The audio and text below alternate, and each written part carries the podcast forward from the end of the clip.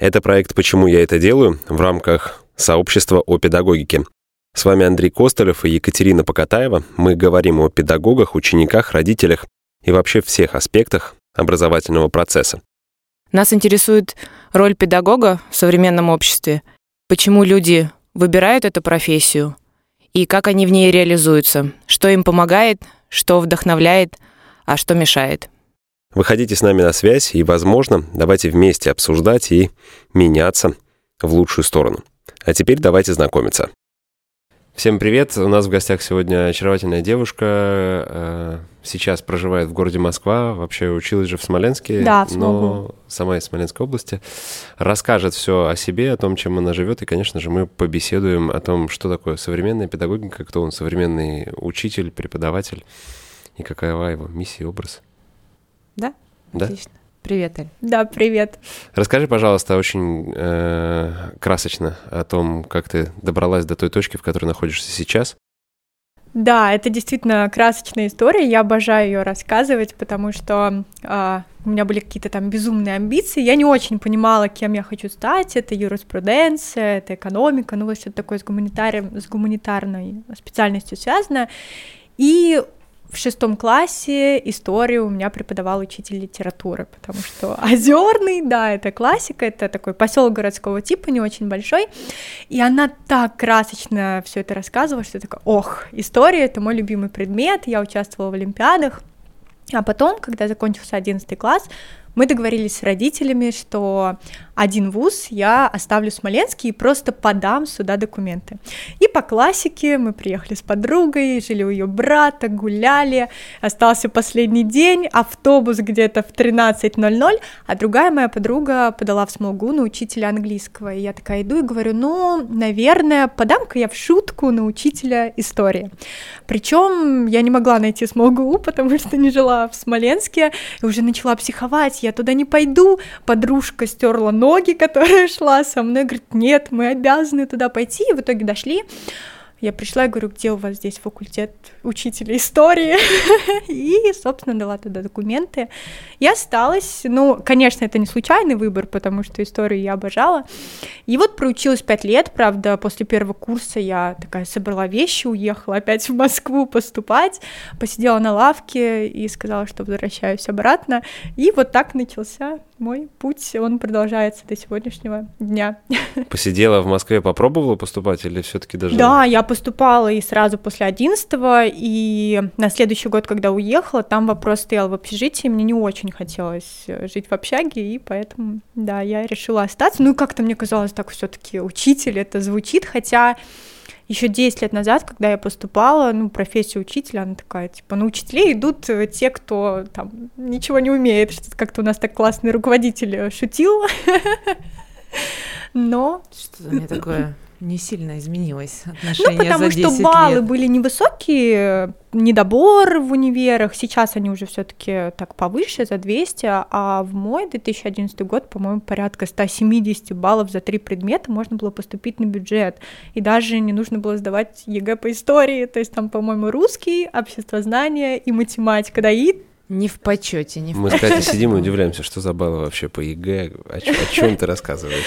да, сейчас все поясню. Ну да, у нас было не так. А сегодня, наоборот, э, я вот с гордостью несу эту профессию в массы и всегда хвастаюсь тем, что, ну, так, наверное, одна пятая моих учеников меняет профориентацию, я занимаюсь подготовкой к ЕГЭ, и они прям идут на учителей, ну, кто-то английского, кто-то тоже истории, потому что, вау, мы тоже хотим, оказывается, это так классно быть учителем. После института ты успела поработать в общеобразовательной школе? Только во время практики. У меня был шестой класс, это четвертый курс, и одиннадцатиклассники, физмат, которым я преподавала историю, причем как-то меня так напугали, что, ну, физмат, какая история, там половина мальчиков, они не будут тебя слушать, а на самом деле наоборот, и потом кто-то меня даже искал, правда, из девчонок там в Инстаграме, скажите, как сделать такую прическу, как у вас, поэтому я решила, что как-нибудь да войду в историю. Да, ну у нас просто аудио подкаст, и вы не видите эту симпатичную девушку, но я думаю, та энергетика, которая от нее идет, Да, да, заряжает. Это к вопросу про образ педагога тоже такой, про образ современного педагога, каким он должен быть и, и, и чем брать детей. Я работала, есть потрясающая организация, это бэби-клуб для деток-дошкольников, и вот в Москве, как раз когда я переехала, сразу после университета так случилось, что я попала в одну из франшиз, э, всегда рассказываю, что директор, основатель, не основатель, а именно владелец франшизы Бэби-клуба Щукина, это просто мой учитель, моя такая вторая мамочка Алена Шеметова, я передаю ей огромный привет, и вот я работала с малышами и параллельно преподавала подготовку к ЕГЭ, и неважно, это малыш года или уже подросток 17-летний, каждый это уже готовая личность, и в них, если общаться с ними на равными, причем малыши могут иногда, когда они разговаривают, э, научить, по-моему, меня больше, чем я их, и вот как-то мы так взаимодействуем и всегда все получается хорошо. После Смолгу уехала в Москву и там и осталась. Сразу вот получила диплом, и в этот же день мы собрали мои шмотки с папой и уехали, да, вот так. А ехала куда-то целенаправленно или? Ну да, у меня была большая любовь на тот момент, и вот меня там ждали, и я, да, ее там прям все. я ждала эти часы, когда уеду. А как пришла к тому, что начала преподавать ЕГЭ, э, подготовку к ЕГЭ, скажем так, историю, да?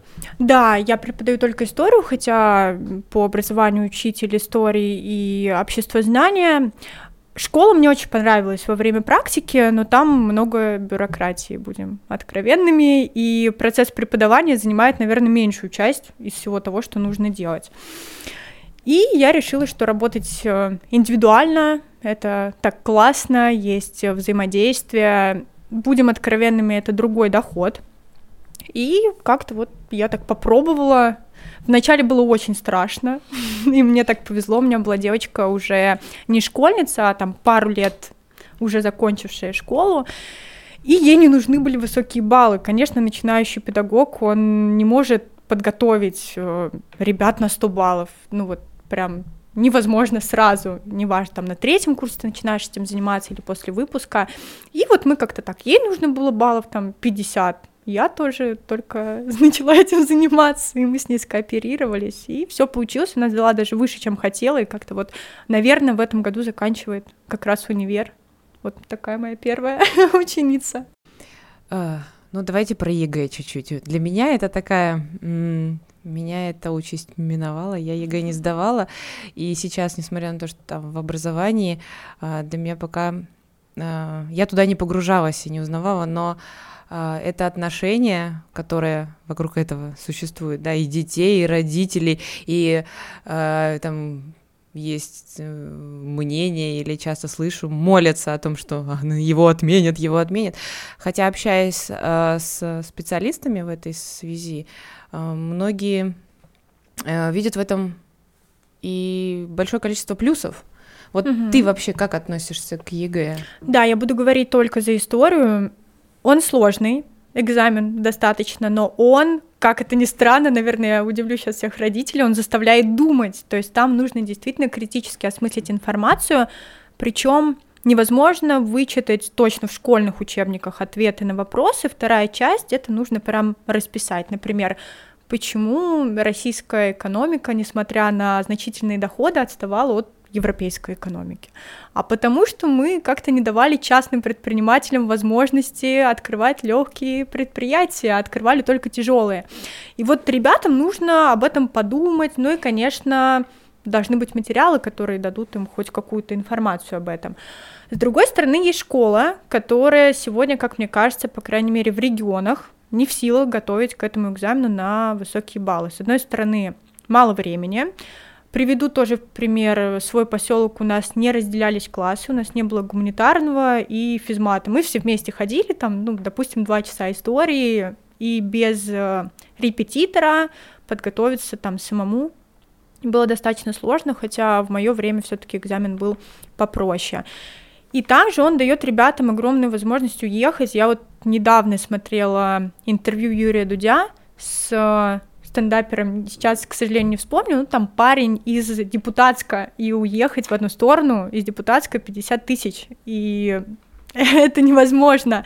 А сегодня ЕГЭ дает ребятам возможность поступить дистанционно, и полностью сменить вектор своей жизни. Это классно. Да, согласна. Сдать экзамен, получить нужный балл и улететь да, плюс сегодня благодаря интернету и благодаря развитию онлайн-образования куча школ дают э, бесплатные материалы. Ну и сразу тут похвастаюсь, мой, моя инстаграм-страничка yakovleva.com.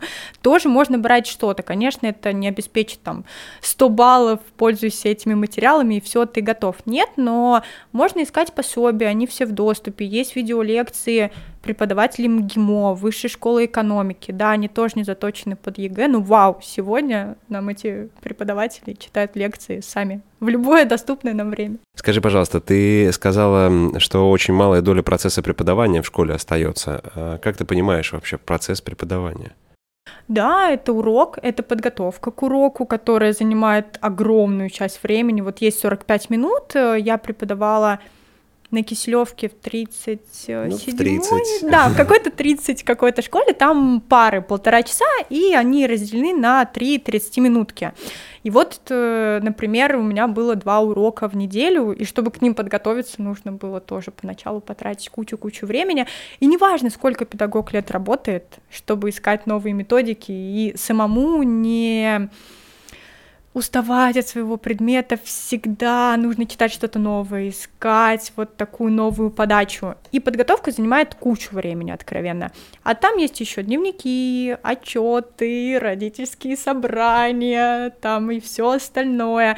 И вот это меня так испугало, на пятом курсе, что я поняла, нет, в школу я работать не пойду, хотя детей я была в восторге. Ты не прогнозируешь, что когда-то закончится та информация, которую ты не знаешь? Я так понимаю, что ты черпаешь, черпаешь, черпаешь, наполняешь. наполняешь. Она, мне кажется, никак... Я понимаю, конечно, что сейчас там в Афганистане режим сменился, и есть, это уже история, есть что изучать, но она же может завершиться.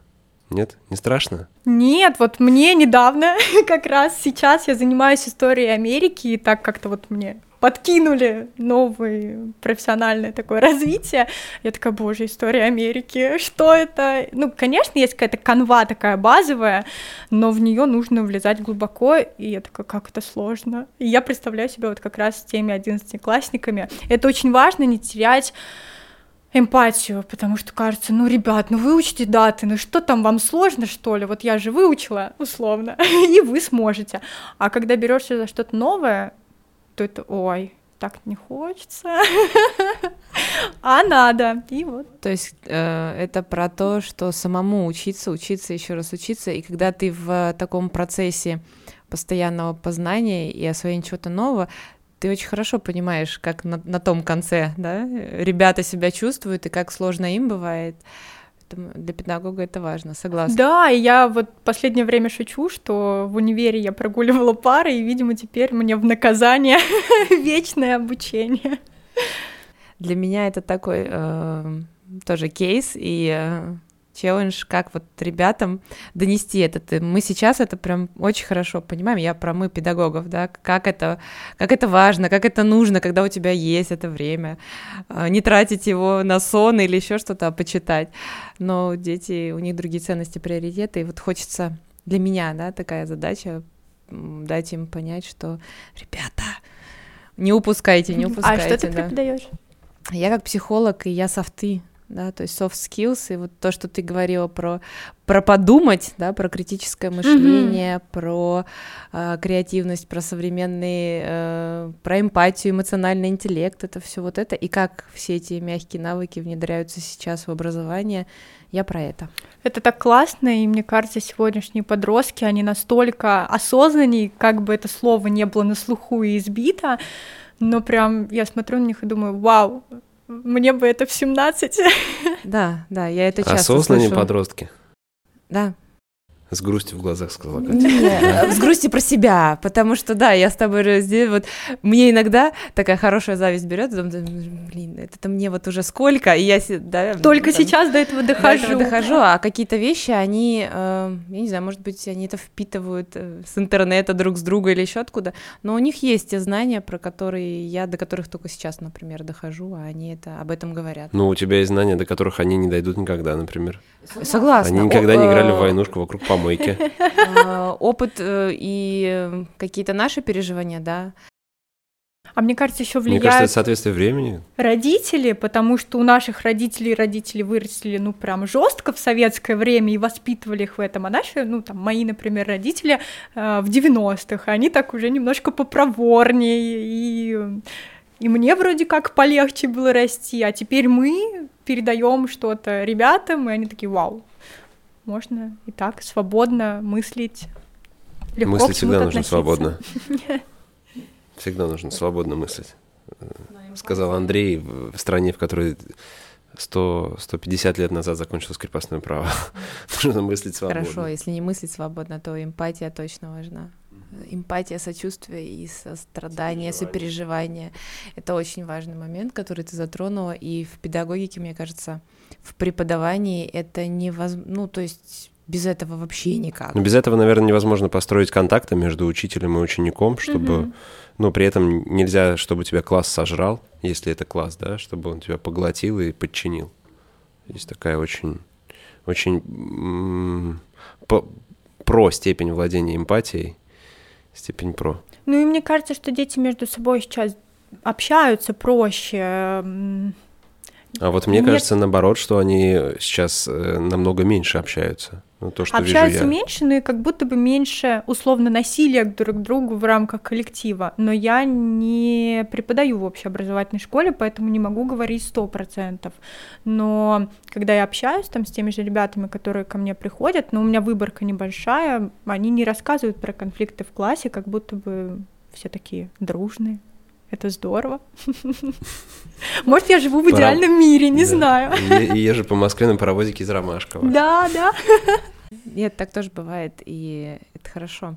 А, у меня вопрос, знаешь, про эмпатию. Ты с ребятами э, работаешь онлайн или в живую? Вот первый год я работаю онлайн, но стараюсь... Так сейчас первый год, когда ты работаешь в онлайн? Вот прошедший учебный, да, получается, 20 и 21 когда случился карантин, я взяла это себе на вооружение, это сильно проще. Ранее ребята ездили ко мне, и кто-то ездил там, например, из Подмосковья, и меня ужасало, что нужно потратить на это полдня в сумме, а теперь мы подключились, можно поесть, попить, поболтать, и все это вот э, за полтора-два часа. Но при этом я стараюсь видеться со старыми учениками, мы видимся постоянно, потому что они уже учатся в универе и как-то посвободней, а с текущими учениками, ну вот с э, выпущенным потоком мы в Третьяковку, например, вместе ходили, и там потом пиццу покушали, посидели, пообщались. Ну, как-то так.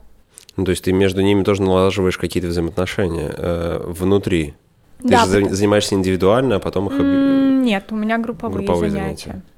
Я поняла, что это сильно круче, потому что ребята, которые сдают историю, это либо будущие юристы, международники, филологи, преподаватели там английского, переводчики, и искусствоведы, и всем им нужно общаться. И как раз-таки от того, что сегодня есть телефоны, интернет, можно вот так вот сесть в него и в своем мирке находиться. Общение действительно личного становится меньше, и часто страх присутствует. А тут мы все не просто слушаем меня, еще и, например, мы там спорили о моратории на смертную казнь. Вот нужно было высказаться. И вначале вроде страшно, а потом там начинаешь доказывать свою точку зрения. Тема горячая, и вот учимся. И я тоже. Ну, это мой вопрос про эмпатию, э, да, это когда мы вживую общаемся, и ты чувствуешь друг друга рядом. С вот этим новым форматом онлайн сложнее тебе стало вот чувствовать детей, или как-то на тебя это повлиял, весь этот процесс? Если повлиял, то как? Я прям хотела его в начале, до того, как стукнул карантин, мне было страшновато, и вообще вот онлайн занятий как будто бы напрягался больше голос, мне кажется, я орала там в этот скайп и не понимала, слышит меня или нет, а сейчас вот даже не задумывалась, не замечала, но бывает, что ребята просят, а давай там лично, ну, хотя бы разок, многие еще боятся, да вроде бы нет, мы общаемся, там, по тому же телеграмму, если есть какие-то вопросы, плюс там, а можно мы сегодня перенесем занятие, у меня плохое настроение, ну давай, а почему плохое настроение? И вот так.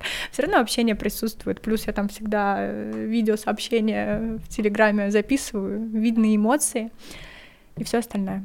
Слушай, как потрясающе, что это говоришь, говоришь ты, а не я. Я потому что у меня есть курс для педагогов, и я им пытаюсь вот это рассказать, что сейчас формат общения с детьми может быть другой.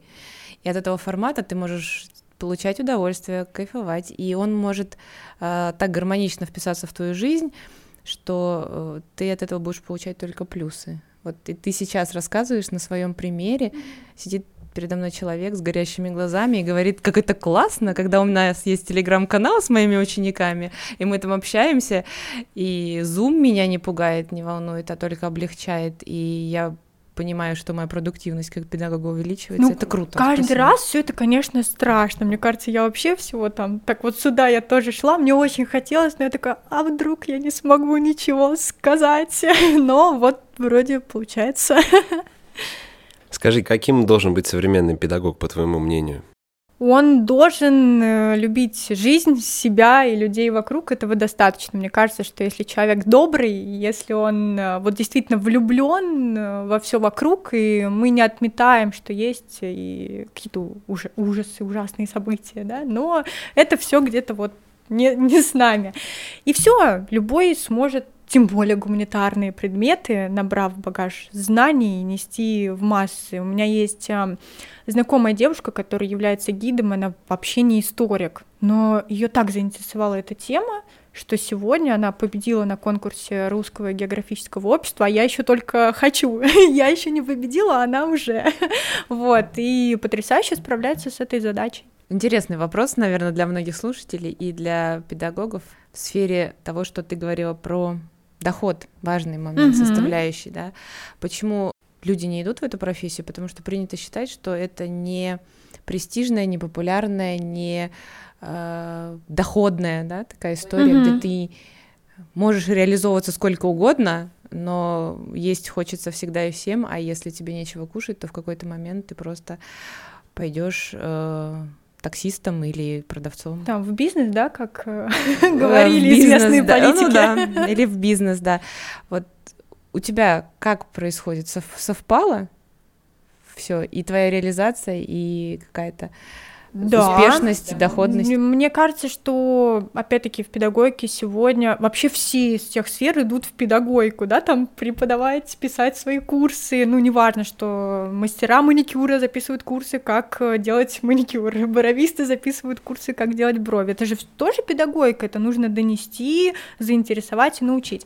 И, ну, здесь выбор действительно каждого, потому что те же преподаватели могут преподавать в школе, ну, есть такая шутка, что работать на одну ставку не на что есть, а на две ставки некогда жить, э, если мы говорим про государственные учебные заведения. Но, наверное, можно как-то крутиться, можно... Я вообще сегодня ухожу в удешевление своих продуктов, то есть индивидуальное занятие, оно на рынке обычно дороже, чем групповые, а сейчас я хочу запустить там такой курс на 100 человек, на год, и где продукт будет э, доступен месячное обучение, годовое обучение вообще, мне кажется, с любого уголка России. И получать все то же самое. И сам педагог при этом доволен, и еще и куча людей, если мы преподаем индивидуально, то это, понятно, ограничивается 24 на 7, а, времени бесконечно, а онлайн, опять-таки, дает возможность большему количеству людей донести что-то, посмотреть на тебя и быть довольным своим доходом, потому что отметать то, что деньги нужны, чтобы есть, жить э, и все остальное нельзя. И педагоги, ну, куча, конечно, там сельские школы, например, э, зарплаты очень низкие, но учителя, которые приходят каких-то пышных, красивых платьях, придумывают себе платочки, выкручиваются, это же классно, мы смотрим и радуется глаз. В общем, надо любить жизнь, опять-таки, и дети потянут. Возможности есть. Возможности есть всегда. Они же вот, вот тут вот, Кать, ты же в курсе, да? Они тут. Ну, как он на голову показывает мне педагог, который заинтересован предметом, сами же ученики идут, вот тоже ребята там, которые приходят ко мне, говорят, вот у нас там учитель в школе тоже интересный, но он не берет учеников, там принципиально э, заниматься дополнительно, а они хотят, то есть здесь тоже всегда все зависит. Но может быть у такого учителя есть какие-то другие проекты либо другие интересы, почему он э, не готовит к ЕГЭ. Да, а педагогика сейчас очень востребована, соглашусь. Какой Если- поворот случился, Если да? быть, э, ну, вот очень хочется мне донести, может быть, и через этот э, да, подкаст до юных педагогов, что у них есть э, огромные возможности сейчас в современном мире, когда ты можешь реализовываться и быть востребованным, получать, как ты говоришь, удовольствие от жизни, от своей профессии и при этом э, хороший доход. Да? У меня сегодня тоже мне позвонили такие, Кать, нам тут надо курс. Класс, я приду. А, Вот, да, и э, поэтому я уже такая, так, за последний месяц это третий, когда мне Кать нужен курс, и я думаю, А Катя мне- одна. Да, Катя одна. Кстати, э, современный педагог-учитель, вопрос может быть связан немножко там с эм, но он больше кто? Он ученый или исследователь, или есть такие учителя, которые прям профессоры, э, их там прям ходячие энциклопедии называют. Да, в чем обычно проблему обозначают в ходячих энциклопедиях, что не всегда есть возможность донести, э, да, все-таки ораторские способности тоже важны, и есть лекторы, у которых, например, потрясающие лекции голосовые, а учебник открываешь и такой, боже, что это? Я вроде бы знаю тему, но не понимаю ни слова. Вот эта возможность доносить э, свои идеи информацию, она очень важна. Поэтому не обязательно быть ученым, но Кто такой историк настоящий? Это тот, кто работает в архивах э, с оригинальными документами, ищет, возможно, новые неоткрытые документы. Я работаю с уже оцифрованным материалом, в архивы я сейчас не хожу, там был вопрос только, когда я писала диплом. Да, там это требовалось. Сегодня, ну, все таки опять это отнимает время, которое можно потратить на другое профессии, и пыль, грязь, а это уже есть в доступе, но профессиональным историком при этом я как бы не считаюсь, с архивными документами не работаю. Ну, условно, да, там ученым историком. Хотелось бы. считаюсь. А, ну вот я хочу, у меня такая мечта, раскрыть э, тайну смерти Дмитрия Угличского, сына Ивана Грозного. Не надо идти в архив, нужно съездить в Углич, и вот что-то мне там снизойдет, я думаю, я вот так впишу себя. Будет отличная защита кандидатской. Да, Тайна гибели Дмитрия Углического. не знаю, откуда достану эту информацию, но вот мечта такая Из есть. вселенной. Да, конечно же. Катя, Потоком. что скажешь по этому поводу? Я просто не перестаю э, восхищаться идеями, да, которые фонтанируют из этой молодой головы. Это же тоже классный э, пример того, как э, у педагога есть э, своя идея, свой проект, да, над которым он будет работать. Сейчас эта история с проектной деятельностью модная же штука, да, Мгм. там и всех детей заставляют проект, Писать проект. про это, да. Да. А здесь у педагога есть проект, пускай это может быть такой проект там жизни, может быть, но он есть. И э, когда это есть у педагога, он может детям сказать, про это рассказать. Это тоже вдохновляет. Э, Ну, это детей. скорее, да, просто про поболтать, потому что, я думаю, спустя 400 с лишним лет, где не было свидетелей тайны смерти, я не раскрою, но замолвить словечко можно. Телеканал сверхъестественное. Да, да, да. Невероятно, но факт. Ну, это все вот как раз-таки в копилочку про образ педагога, из чего он складывается. Это же такая очень объемная и многогранная история, да, образ педагога. И, наверное, когда у него есть своя цель, такая идея, которая связана с профессией, опять же, да. Если Алена посидит еще 10 минут, мне кажется, ты в этом году будешь сдавать ЕГЭ по истории. Пойдем. Ой, не зарекайся. И это, у меня три высших есть, может, это Ого. не последнее. Вот, тем более. Э, Давай еще чуть-чуть похвастаешься. Я помню, что в сети проскакивала информация, что ты готовишь для кого-то методички для высших учебных заведений, для знаковых. Ну, я не могу, вот я прям сегодня Озвучить? спрашивала, да, на частное лицо. Вот у меня, да, сейчас идет э, работа над э, учебником. С- Смотри, но пособием. это работа именно как педагога или все-таки как историка? Или ну, как здесь- редактора? Здесь, здесь, э, сложно сказать. Я должна составить сначала план, по которому желающие будут изучать историю Америки, причем подать ее так, чтобы изучать ее хотелось. И здесь, мне кажется, сливается и педагогика в плане донесения, и историка в плане достоверности. Еще И методист. методология, да. Да. Методология еще. Круто. Такой три в одном. Социальные сети. Да, социальные сети привели.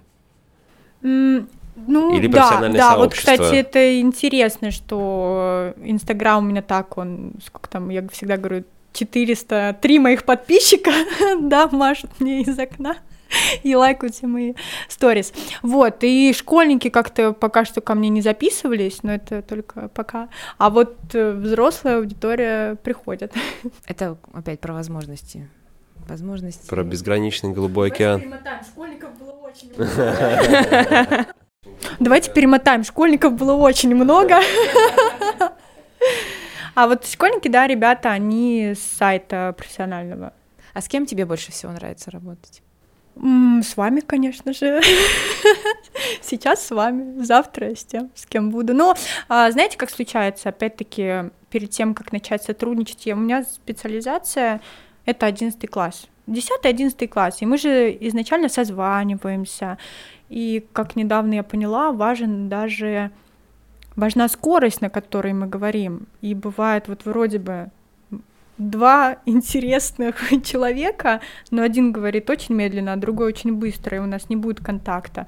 И вот как-то вот этот созвон до позволяет подобраться, ну, подобраться к друг дружке. У меня не было каких-то таких ситуаций, чтобы вот, ну, прям вообще контакта с учеником не налаживалось. То есть ты проводишь скоринг учеников на то, чтобы взять их или не взять? Ну, и они меня правильно. тоже. Да? Да, я сейчас за нее заступлюсь и двумя руками и ногами. Конечно, это очень правильно, потому что вот та эмпатия, про которую мы говорили, это важная составляющая. И если между двух человек щелчка какого-то там не произошло, да, то весь процесс будет менее эффективным Ну, и может, вы будет сложнее. Просто это очень жестко называете, но в моей истории, там, в какой-то около творческой истории, мне достаточно просто поговорить с человеком.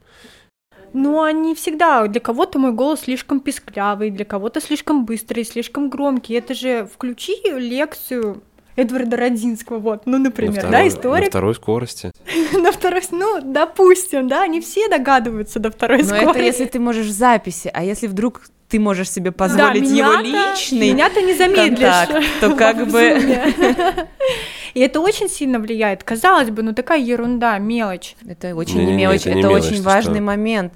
И здесь про педагогику мы тоже говорим, да, когда вот это же мы работаем человек-человек, и если у нас не происходит вот этого контакта и сложно взаимодействовать с, с ребенком или там не ребенком, а взрослый это твой ученик, то сложно, да. И когда есть возможность, это правильно, мне кажется, и честно, перед началом такого сотрудничества, потому что я понимаю, у тебя сотрудничество достаточно такое, да, Мгм. долгий процесс, и когда ты в- э, входишь в этот процесс, очень важно на начальном этапе понять, что да, мы подходим друг к другу или нет, мы не подходим. Да, при этом я тоже могу не подходить. Ну, и мне были такие случаи, когда родители очень хочет, вот нам нужна история, а ребенок вообще не понимает, что он здесь делает. Ну и вот понятно, что мы расходимся, так как, э, конечно, могу тянуть и говорить, ну давай поучимся, пожалуйста, но и мне самой это не очень интересно. Классно, когда мы оба активные участника. А сама собой я и так могу Я и поговорить. так съезжу в Углич. Да. Хорошо, Алена, самый главный вопрос, он созвучен, просто абсолютно соответствует названию подкаста. Почему ты это делаешь? Да, у меня есть готовый ответ, но он сформировался до приглашения в подкаст. Мне кажется, он сформировался так год назад, а, что так уж случилось, что благодаря своей деятельности я помогаю ребятам исполнять их мечту. У них есть мечта. Вот я хочу стать журналистом или я хочу стать юристом. И мы-то на самом деле не историю учим. Мы вот прокладываем дорожку к тому пути.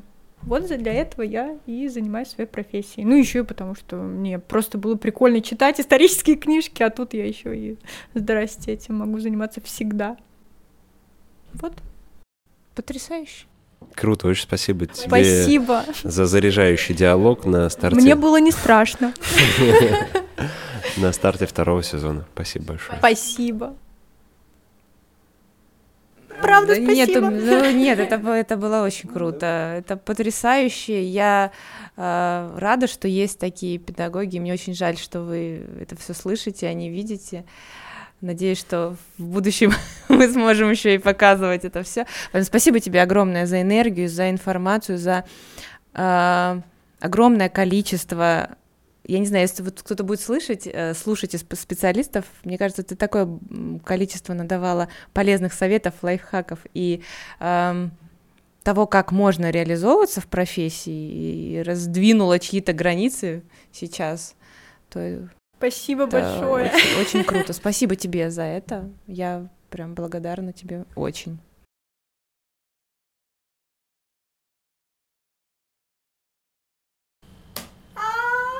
так понравилось.